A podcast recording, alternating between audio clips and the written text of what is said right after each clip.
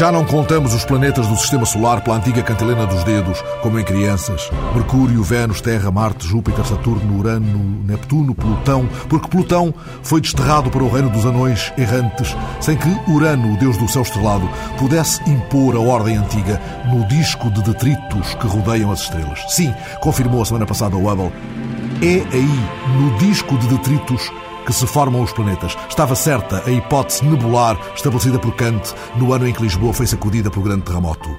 Colhemos a prova de que somos pó de estrelas a semana passada, enquanto Pyongyang provocava um abalo de 3,6 na escala de Richter, equivalente à explosão de mais de 500 toneladas de TNT. Foi o primeiro teste nuclear da Coreia do Norte, mas ainda que Washington tenha dúvidas quanto ao caráter atómico do teste, logo se alcançou na ONU um quadro de sanções e se levantou um afinado coro de condenação de Kofi Annan a Bush. The United States condemns this provocative act.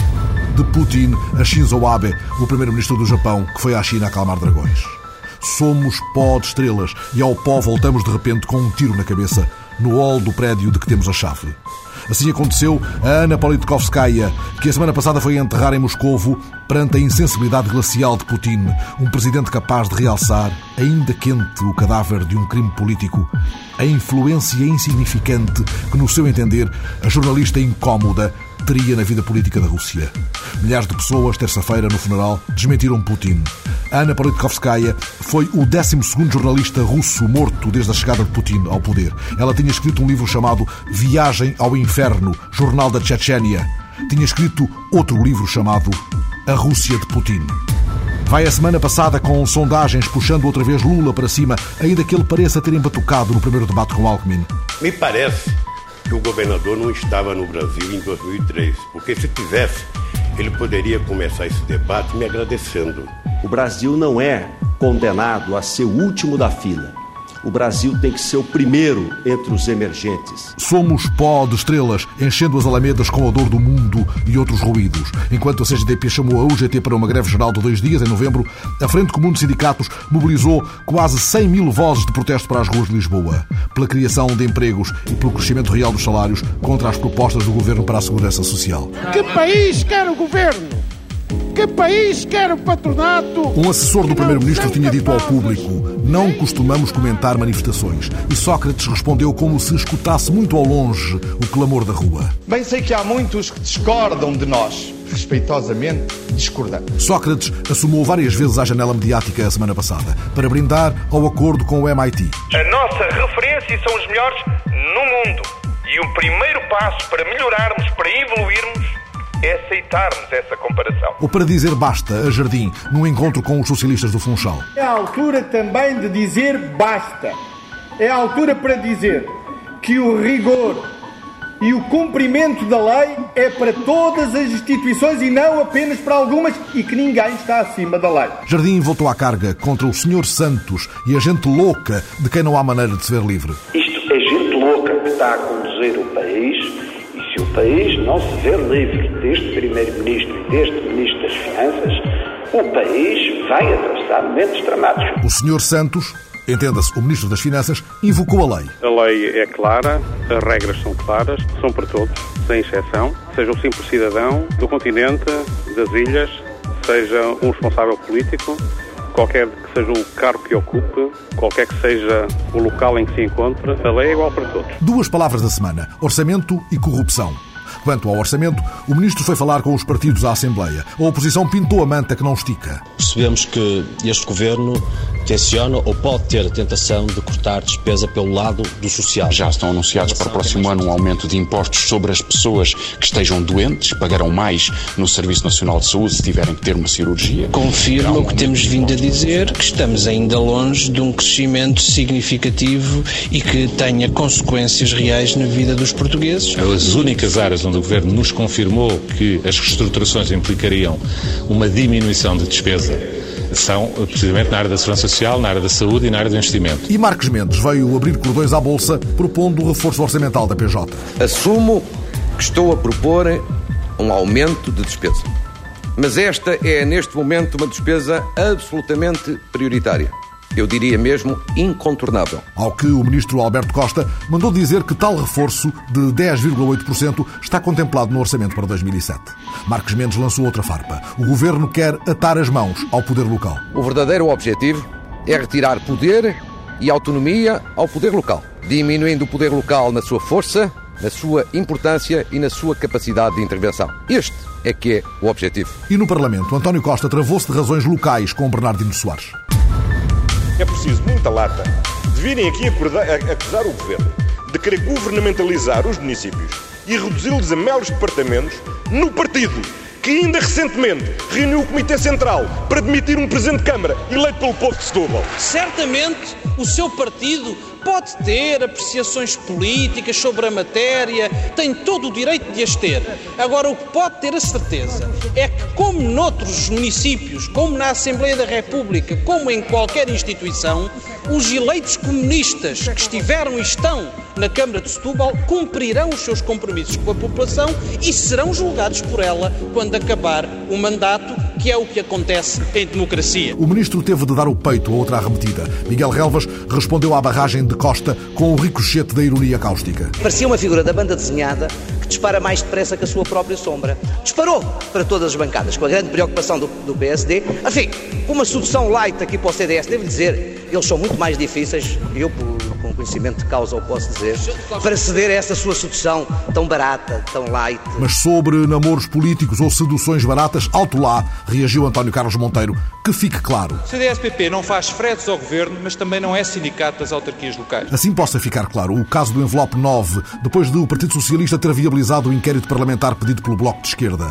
Ainda que para tal, o deputado socialista Ricardo Rodrigues não veja necessidade de chamar ao Parlamento essa pessoa. Só em caso de se perceber que essa pessoa é útil para o esclarecimento da verdade. Devo dizer, em termos pessoais, que me parece que não é útil, mas isso só vincula a mim porque uh, aquilo que me percebi é que não foi esse senhor que tinha conhecimento do assunto. Essa pessoa é Souto Moura, que passou o testemunho a Pinto Monteiro, numa cerimónia de posse em que Procurador e Presidente da República puseram de molho as barbas e os colarinhos da corrupção. Havendo vários graus de corrupção, desde a pequena corrupção até à corrupção de Estado, a verdade é que a grande corrupção, arrastando grandes interesses, torna os poderosos mais poderosos e os fracos mais fracos. Saberá Vossa Excelência transmitir ao país a segurança de um Ministério Público a um tempo empenhado na defesa da legalidade e eficaz nas suas funções, que se espera sejam exercidas com a exigência e com a responsabilidade de Estado, que recomenda descrição na ação e visibilidade nos resultados. O Presidente cumpriu a semana passada mais uma jornada do roteiro para a inclusão, puxando pelos bons exemplos à tona de uma paisagem de tensão social latente. Os excluídos da cidade grande, a imigração, os sem-abrigo, a prostituição. O que está aqui em causa é o respeito pela dignidade humana, é o respeito por seres humanos para as mulheres. E na escola de excelência que acolhe no Cacém crianças de quase 20 nacionalidades, o Presidente falou da mais bela alquimia, porque, disse ele, há lugares onde a poeira das estrelas se transforma em ouro. É aqui que se começa a realizar a igualdade de oportunidades.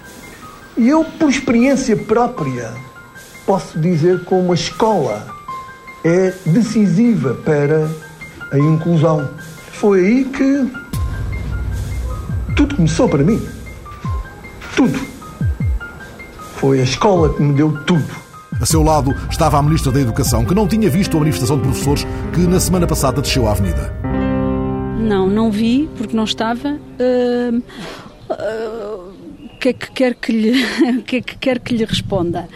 Que apelo aos professores para que leiam por si próprios uh, as propostas que estão em cima da mesa para negociações. Aquilo que eu vi uh, em reportagens curtas das televisões pareceu-me que os professores inquiridos uh, não conheciam de facto as propostas que estão uh, em cima da mesa. O que vimos e o que nos passou ao lado, sob o pó das estrelas, a semana passada.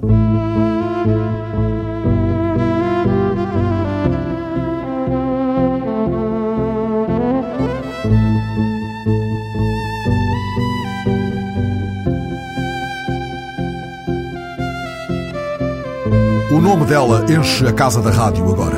O nome dela, Ana Arendt, pensadora maior do século XX, judia que os judeus olharão de viés, nascida em Hanover há precisamente 100 anos, para enfrentar o olho do furacão do totalitarismo e a banalidade do mal. E sob o peso da sombra do mundo, andar com o exílio às costas, sem perder o fio da condição humana. Na data redonda que passa sob o pó das estrelas, a repórter Maria Miguel Cabo percorre o tardio triunfo do pensamento daquela a quem Heidegger vaticinara uma carreira académica brilhante, apesar de ser mulher. Estudou os regimes totalitários e lançou o alerta para a banalização do mal, contributos de Hannah Arendt para o pensamento político. Nasceu em Hanover, estudou filosofia e teologia, distinguiu-se no mundo em que o pensamento estava reservado aos homens, mas recusou o feminismo. Apesar de ser judia, foi renegada pela comunidade judaica, que a acusou de relativizar o Holocausto. O professor Nuno Nabais, do Departamento de Filosofia da Universidade de Lisboa, lembra a premissa fundamental da teoria de Hannah Arendt. Transformou o nosso conceito do que seja o poder político. E considerar que só há eh, regimes democráticos, regimes livres, se o poder eh, não estiver ligado a nenhuma outra forma de força. Um conceito explorado no livro A Condição Humana, onde Ana Arendt explica que a democracia só é possível quando se afasta o público do privado. Nós não podemos pensar a cidade, não podemos pensar a nação, o Estado, a partir da figura de um pai, da mãe, dos filhos. E ela mostra que, quando justamente se pensa o espaço público a partir de metáforas domésticas, ou metáforas biológicas, para pensar o papel do governante ou o papel dos governados, nós estamos a caminho de sistemas totalitários. Uma ilusão democrática que resulta, afinal, numa contradição política. Nos momentos em que o poder parece mais partilhado por cada um dos cidadãos, tanto no caso do nazismo como no caso do stalinismo, que se criam sistemas de concentração eh, absoluta de poder e de uma desapropriação dos direitos políticos e elementares parte dos cidadãos. As origens do totalitarismo foi a primeira obra de Hannah Arendt, que deixou claro que o poder não depende da violência, um pensamento que é indissociável da experiência pessoal como judia alemã. Foi perseguida, presa duas vezes, procurou asilo em Paris e renasceu nos Estados Unidos. Vida conturbada em que a relação com Heidegger foi uma ferida aberta a começar pelas diferenças entre professor e aluna e pelas convicções. Ela foi eh, convocada pelo Comitê de Desnazificação da Alemanha a seguir à, à Segunda Guerra Mundial e ela sempre eh, defendeu que o Heidegger estava a tomar posições nazis devido ao cargo que ele ocupava de reitor da, da Universidade de Freiburg entre 33 e 34. Renegada pela comunidade judaica, foi acusada de não respeitar o luto do Holocausto. Em causa, o julgamento de Eichmann, um funcionário nazi responsável pela deportação dos judeus para campos de extermínio. Para a filósofa, este mero funcionário foi apenas apanhado na engrenagem do nazismo. Não é uma figura demoníaca, não há nele nenhum traço de uma maldade radical e, portanto, quando ela vem fazer aquela formulação da banalidade do mal, o problema do Ashman é que ele não pensava. Ele limitava-se a cumprir ordens. Foi neste agir sem pensar que Ana Arendt baseou a banalidade do mal, uma crítica à globalização. A banalidade é precisamente isso. Há muitas questões que nós eh, decidimos com pensamentos prontos a usar. Portanto, podemos estar convencidos de estarmos a participar das grandes experiências do pensamento universal, quando não estamos, senão é a ser vítimas desse pensamento banalizado. É nesta incerteza turva que os papéis se trocam. Do passado, nos textos de Ana Arendt sobre educação e ensino, o professor Nuno Nabais nota esse dilema cada vez mais atual entre a escola e a família. O ensino público pertence ao espaço público e o espaço público não tem nada a ver com a família. Um dos grandes problemas com a educação é justamente a confusão do plano dos pais e o plano da escola, onde se espera que os pais vão avaliar os professores na escola, e se espera que a escola dê aulas de educação sexual e veicule valores. Em nome de uma humanização que se quer aperfeiçoar, mas que peca muitas vezes na própria lei.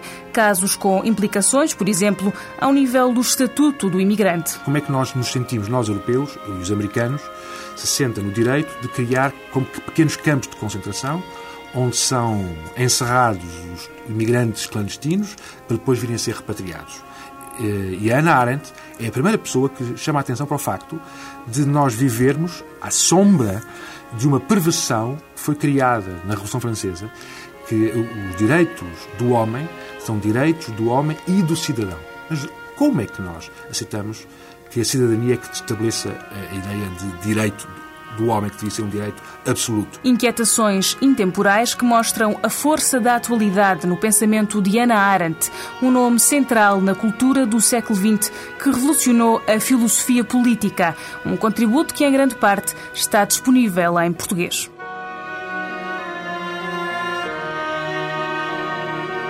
Hannah Arendt, pensadora maior do século XX. Dela é possível refazer as pegadas lisboetas. Não se demorou muito em Lisboa, Ana Arendt. Não fez do Tejo esplanada, mas cais de embarque. Foi uma breve passagem com destino aos Estados Unidos. Presa durante um mês num campo de internamento em França, Ana Arendt conseguiu fugir desse espaço reservado a judeus e opositores ao nazismo. Apoiada por uma organização americana, a filósofa alemã chegou a Lisboa em pleno Estado Novo. A historiadora Irene Pimentel reconstrói essa passagem de Ana Arendt por Lisboa, trazida pela maré de refugiados durante a Segunda Guerra Mundial. Passou aqui em janeiro de 1941, vinha de França, portanto de Marselha, deve ter atravessado clandestinamente a fronteira eh, para a Espanha através dos Pirineus e depois veio até Lisboa. Ficou aqui durante cerca de um mês e trazia o, o original do livro do um, Walter Benjamin sobre o conceito de história e uh, sabe-se que a Ana Arendt e um grupo de refugiados, portanto intelectuais alemães antinazis, discutiram esse livro aqui em Lisboa. Ana Arendt embarcou depois no navio com destino aos Estados Unidos, onde veio a afirmar-se como nome grande da filosofia política. É para lembrar esse legado que o Instituto de Filosofia da Linguagem da Universidade Nova de Lisboa organiza no próximo mês um colóquio internacional. Em janeiro será a vez do Departamento de Filosofia da Universidade de Lisboa prestar homenagem ao pensamento de Ana Arendt. Correram nos rodapés dos telejornais a semana passada outros afloramentos da banalidade do mal. A onda xenófoba que marca o tom de campanhas eleitorais em vários pontos da Europa dominou o escrutínio autárquico belga, fornecendo pistas para prováveis desenvolvimentos nas legislativas de 2007. O Vlaams Belang, o bloco flamengo da extrema-direita nacionalista, lançou o grito de guerra Morta à Bélgica e houve quem falasse do princípio do desmoronamento do Estado Federal belga. Mas feitas as contas, que confirmam o avanço da extrema-direita, o repórter Vasco Gandra foi percebendo que a fratura entre Valões e Flamengos não é, afinal, o mais urgente dos temas para o eleitorado que acolhe a mensagem do Vlaams Blanc.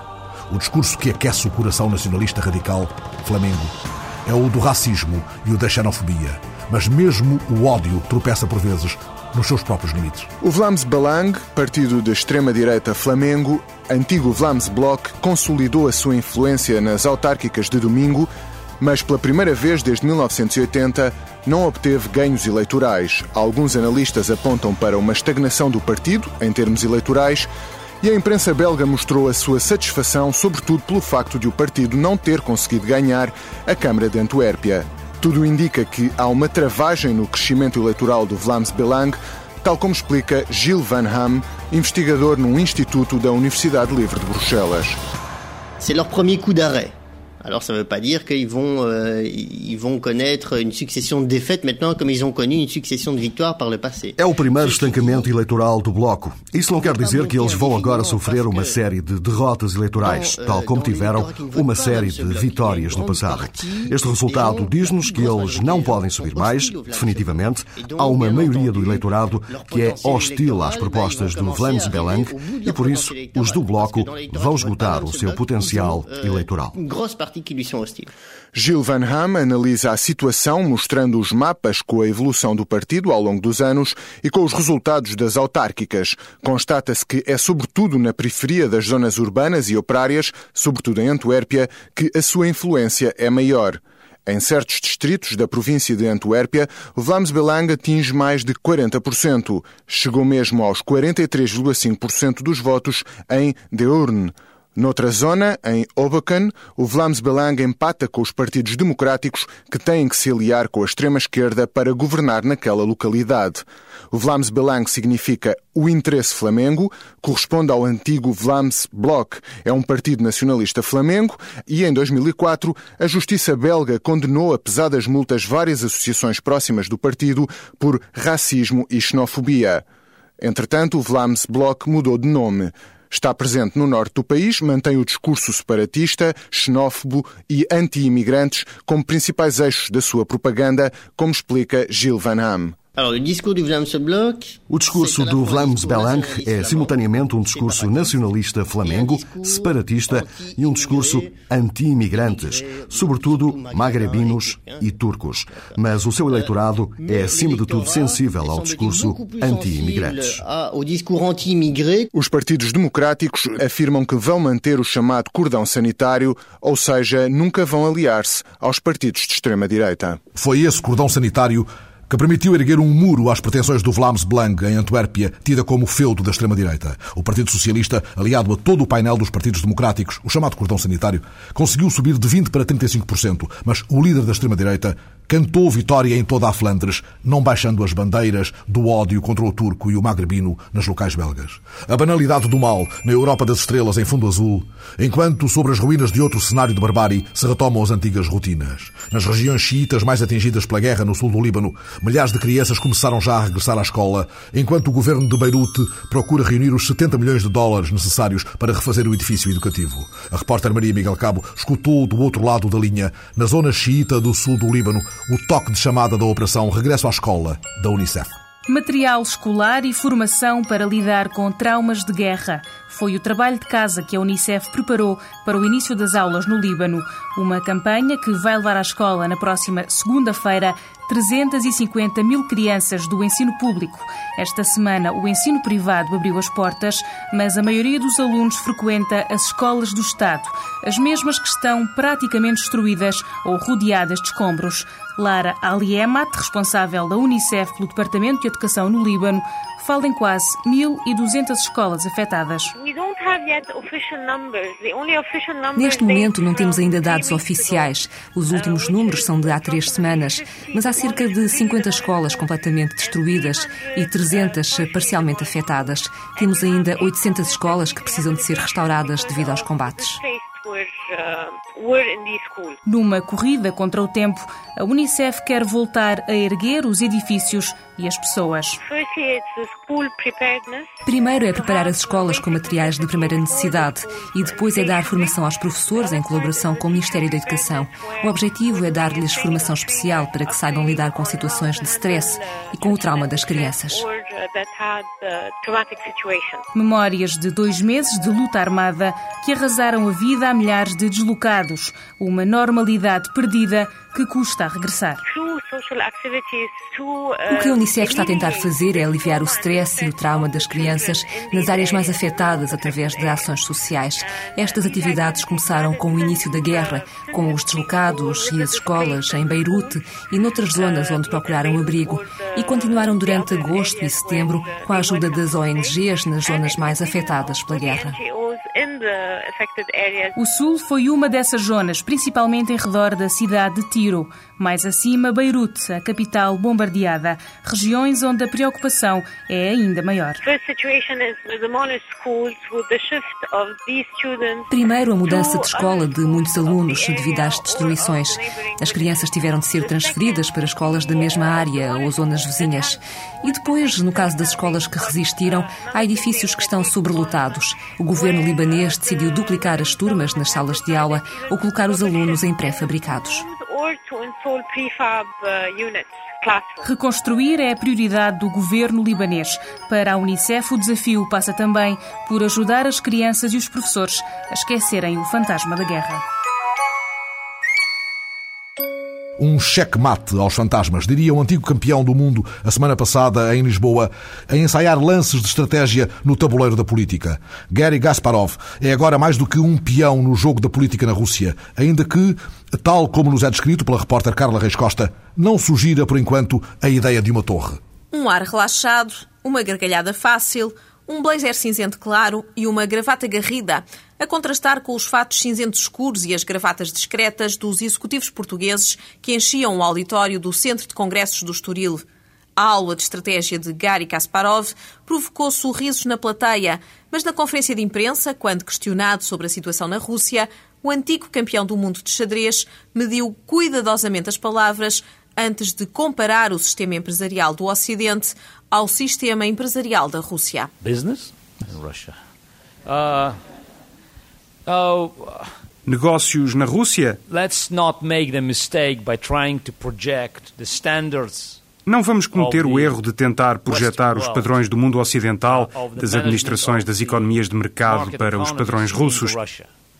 In Russia, business works and the very, very na Rússia, os negócios funcionam com regras muito, muito diferentes.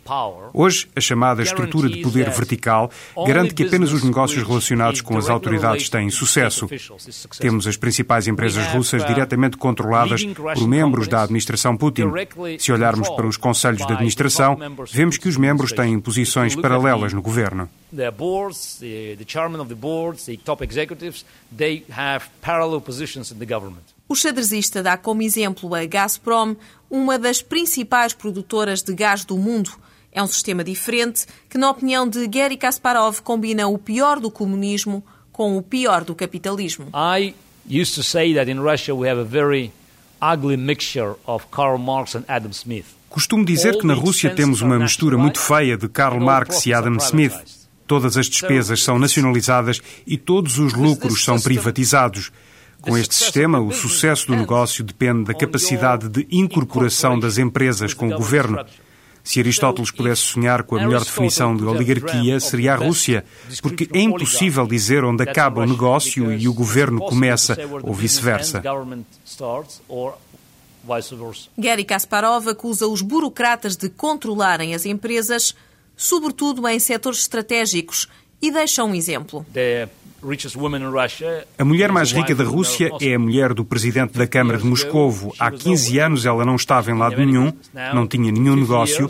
Agora ela tem uma fortuna avaliada em 2.500 milhões de dólares, porque os principais contratos de construção em Moscovo estão submetidos às empresas que ela controla. E o pior, diz Gary Kasparov, ainda pode estar para vir. Uma queda no preço do petróleo pode, na opinião do antigo campeão do mundo de xadrez, dividir o país. Quanto mais tempo o regime de uh, Putin ficar no poder, menos hipóteses temos de reavivar a nossa economia, porque este sistema não vai sobreviver a uma baixa nos preços do barril de petróleo. Viajei muito no meu país. Nos últimos 15 meses visitei as 28 regiões, desde o extremo oriente até às fronteiras ocidentais e desde o norte para o sul no Cáucaso. E é sempre a mesma coisa. Há um pequeno grupo de ricos em empresas e uma maioria que está devastada. No momento em que os preços do petróleo baixarem e o governo não for capaz de continuar a fornecer a maioria dos meus compatriotas com uma espécie de pacote social básico, o nosso país pode enfrentar sérios problemas, Podemos repetir o doloroso desastre de 1991, porque não é muito que mantém o nosso país unido.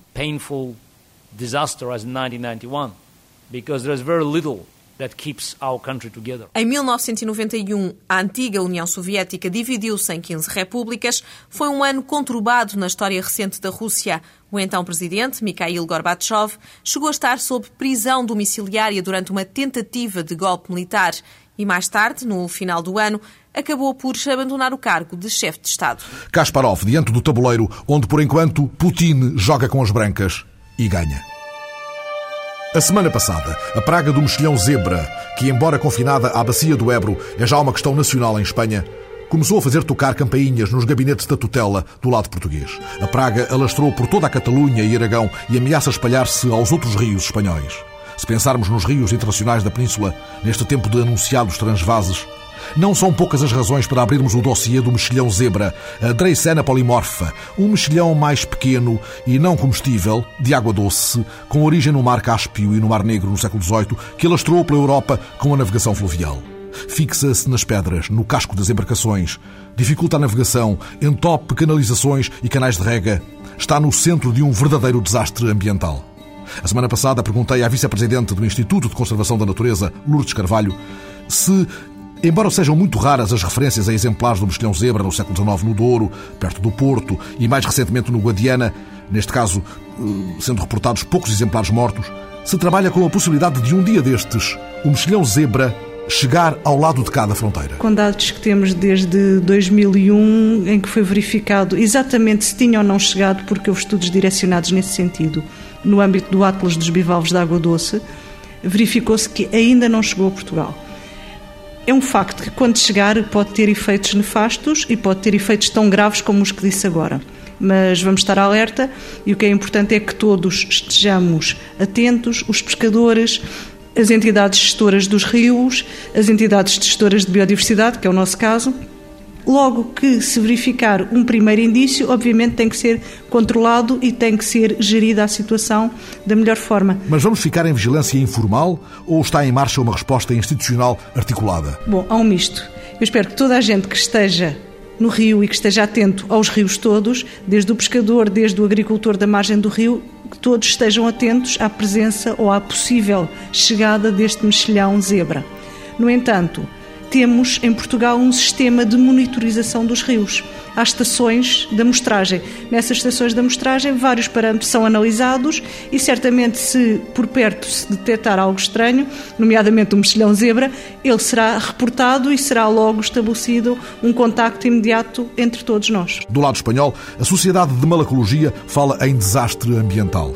Mas nas conversas da semana passada, a direção do Instituto de Conservação da Natureza não introduziu ainda oficialmente na agenda o tema do mexilhão zebra. Nós já o temos na agenda, tal como já temos há mais tempo outras espécies exóticas que podem potencialmente ser invasoras. Como lhe disse, em 2001, quando fizemos a prospecção para o Atlas de Bivalves, já direcionámos também para a presença do mexilhão zebra. Portanto, tem sido uma preocupação, não só da semana passada, mas de anos passados também. As campainhas de alarme ainda não tocam muito do lado de cá, mesmo se a praga alastra pela bacia do Ebro e ameaça propagar-se a todos os rios de Espanha.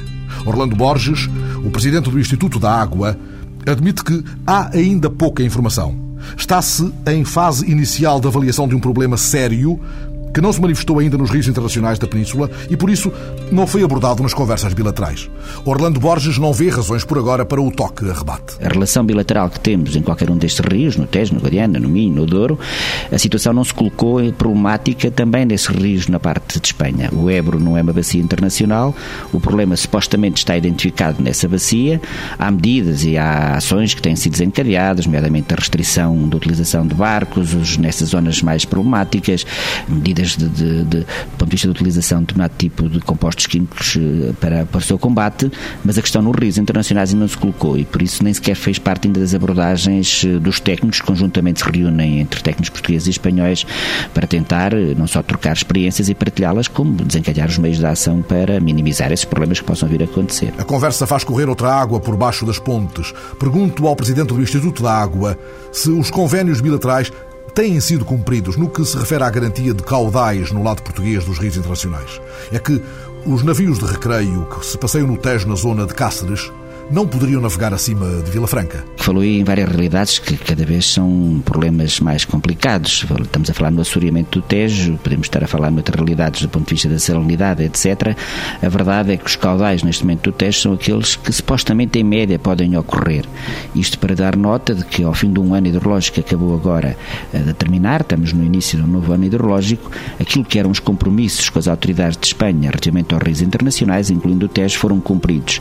Mas é importante que diga que nós próprios temos os nossos compromissos, porque a quantidade de água que passa na fronteira que vem de Espanha, justamente para contrariar fenómenos do ponto de vista da salinidade, por exemplo, no Tejo, ou para que constitua um meio de sobrevivência de nurseries no próprio estuário para as espécies, nomeadamente piscícolas, é importante que nós próprios eh, também possamos garantir a transferência dessa água para o mar.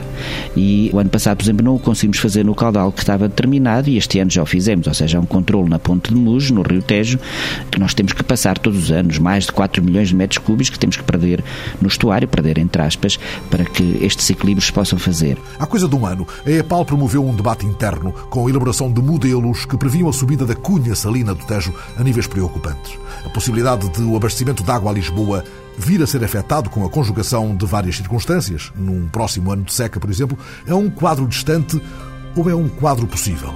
Não, é um quadro possível porque foi um caso real há um ano esta parte, não com Castelo do Bode, mas com outras captações que a PAL tem no Rio Tejo propriamente, ou seja, Castelo do Bode não é suscetível de ser influenciado pela Cunha Salina, porque estamos no Rio Zezer já e mesmo que a Cunha Salina aí chegasse, temos depois a própria infraestrutura que o impedia, mas é a PAL, eh, numa garantia mista de abastecimento de Lisboa, tem captações no Rio Tejo. E efetivamente há um ano esta parte nós estávamos a debater e a tentar minimizar aquilo que era o avanço da Cunha Salina para esses locais onde a EPAL tem as suas captações. E a situação foi identificada, foi corrigida, foi tentado ser minimizado alguns dos problemas e também em relação à agricultura tivemos esses problemas num ano de seca, ou seja, à medida que nós não somos capazes de fazer passar os caudais no rio para contrariar o avanço da cunha salina, é nessa proporção que também nas marés eh, essa cunha avança sobre os solos e sobre as captações, podendo pôr em risco, em alguns casos, o próprio abastecimento. A semana passada, Orlando Borges ocupou-se de alguns destes temas temas e de outros que hão de ser tratados no segundo Congresso do Tejo, em finais de outubro. Sabe-se que está em marcha um projeto de candidatura do mítico Rio Português à classificação de Património Mundial. Orlando Borges já esteve a pensar no que vai dizer ao Congresso do Tejo? Estive a pensar e aquilo que tentarei fazer e partilhar com, enfim, com as pessoas que estiverem nessa sessão, de que há muito lugar à participação pública e dos particulares e dos utilizadores na gestão dos recursos hídricos. Chegou a altura da viragem, o Estado não pode ser o Estado de Providência em todas as suas componentes. Hoje existe e estamos a preparar legislação, alguma delas já aprovada, que permite para resolver alguns problemas que eles sejam resolvidos à escala e no local e pelas pessoas que têm maior sensibilidade para resolver, ou seja, os utilizadores.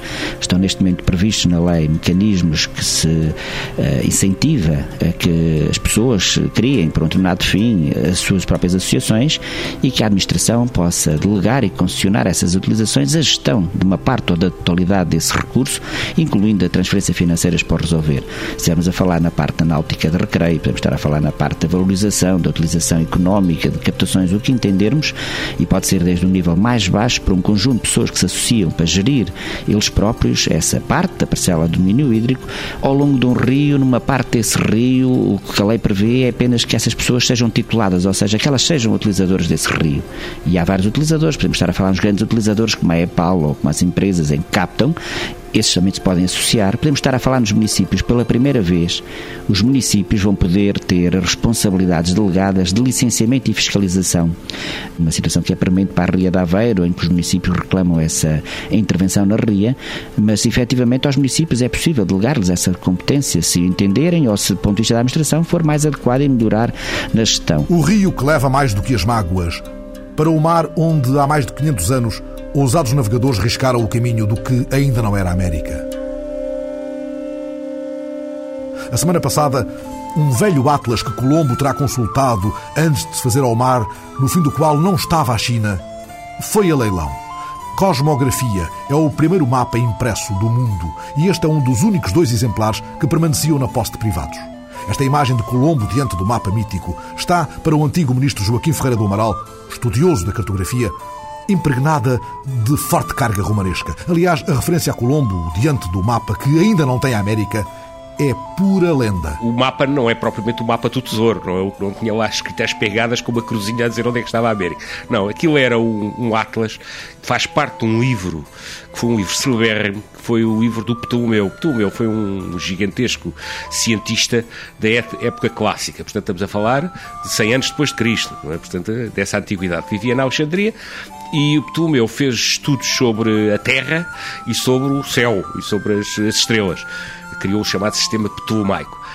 Na Terra, o que ele fez foi agarrou em 8 mil locais na Terra, 8 mil, e escreveu-lhes as latitudes e, e, as longitudes, quer dizer, os sítios onde estava. E mais, e ensinou como é que se fazia um mapa segundo projeções. Na altura não havia projeções, nem havia praticamente mapas. E ele ensinou isso. Esse livro foi um livro importantíssimo na época, como se calcula. A certa altura caiu no esquecimento na Idade Média, com as confusões que houve na Idade Média, na Europa Ocidental, sobretudo no, no Islão não, ainda se manteve vivo. Mas na Europa Ocidental caiu no esquecimento e foi redescoberto no princípio dos anos 1400, 1406, quando houve um grego que trouxe isso de, de, de um manuscrito velho que tinha na, na Grécia, veio para cá, espalhou-se e foi pela primeira vez traduzido em latim em 1406. Essa tradução em latim teve um enorme êxito, porque foi cair uma semente em terreno fértil, porque estava toda a gente interessada na geografia nessa época, e mais do que isso, estava toda a gente interessada na ciência clássica, portanto, dos antigos. Toda a gente que se interessava por geografia naquele tempo, inclusive o nosso infante Henrique, obviamente tinha conhecimento do Ptolomeu. O infante teria folheado o mapa? Minha convicção é que sim, e a prova é que ele até no fim da vida encomendou um Ptolomeu manuscrito caríssimo, porque eram, os manuscritos eram caríssimos. Entretanto, quando começou a aparecer a imprensa, a meio do, do século, não é? estamos em 1400 e tal, eh, quando começou a aparecer a imprensa, um dos grandes candidatos a ser impresso, obviamente foi esta geografia de Ptolomeu, que tinha tanto êxito em manuscrito, que os editores perceberam logo que também ainda teria mais em impresso. E chegamos a este que foi o primeiro Atlas impresso e do qual um exemplar acaba de ir a leilão. É mesmo o primeiro Atlas impresso. E a primeira edição é de 1470 e tal, eh, feita em Vicenza, mas não tinha os mapas. Mapas era muito complicado de fazer numa, numa, numa imprensa balbuciante, não era? Para que fez só o texto. E depois, em 1477, em Bolonha, então editou-se uma segunda edição, uma edição já completa com os mapas feitos em chapa de cobre e muito mal, muito toscos, como se calcula. Portanto, o Colombo, que tinha um Ptolomeu, provavelmente uma edição impressa, tinha não sabe qual, mas tinha uma edição impressa, leu com certeza o Colombo. Mas não foi só o Colombo. Toda a gente leu, toda a gente que se interessava em geografia lia o Ptolomeu. O Ptolomeu tem uma coisa curiosa que eu digo sempre.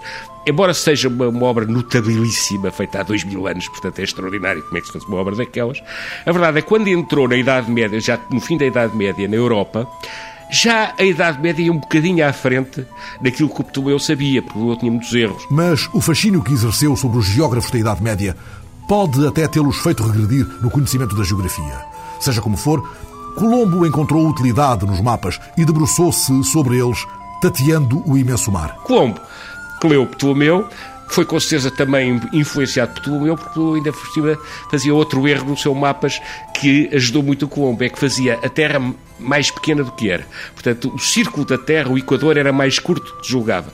Por um lado. Por outro, fazia que a distância uh, da Europa e a Ásia completa, portanto, a massa de, de, terra que era a Europa e a Ásia completa, era maior do que, do que na realidade era. Conclusão, tornava-se mais atraente chegar à China pelo Atlântico, atravessando o Atlântico eh, e pelo lado ocidental do que dando a volta pelo Cabo da Boa Esperança. É claro, como ninguém suspeitava que havia a América, o Colombo meteu-se nessa aventura, o Colombo era muito aventuroso e muito corajoso, mais isso do que provavelmente sabedor da geografia, aventurou-se a chegar à China atravessando o Atlântico, eu julgava que pegava com o Pacífico, não havia continente nenhum, pelo meio, teve a sorte de encontrar um continente pelo porque senão provavelmente não teria regressado. E encontrou esse continente e acabou por ser o grande descobridor da América, muito injustamente chamada América, porque é em homenagem a um Américo Vespúcio, que na verdade não fez nada de especial, quando se devia chamar Colombina ou Colômbia, isso sim seria justo. Colombina, teu nome usurpado. Assim te fizeste América, asa ferida da avioneta que a semana passada fez de novo temer por instantes o sortilégio do dia 11, enquanto fixávamos o nome de Orhan Pamuk, o turco que o Nobel da Literatura veio consagrar pela ponte que os livros também fazem entre os vários horizontes do mundo. E retínhamos o sorriso de Muhammad Yunus, o fundador do Banco Grameen do Bangladesh, que semeou no vasto mundo da pobreza o microcrédito, uma poderosa ideia simples, tão simples e mágica como uma enxada ou uma guitarra.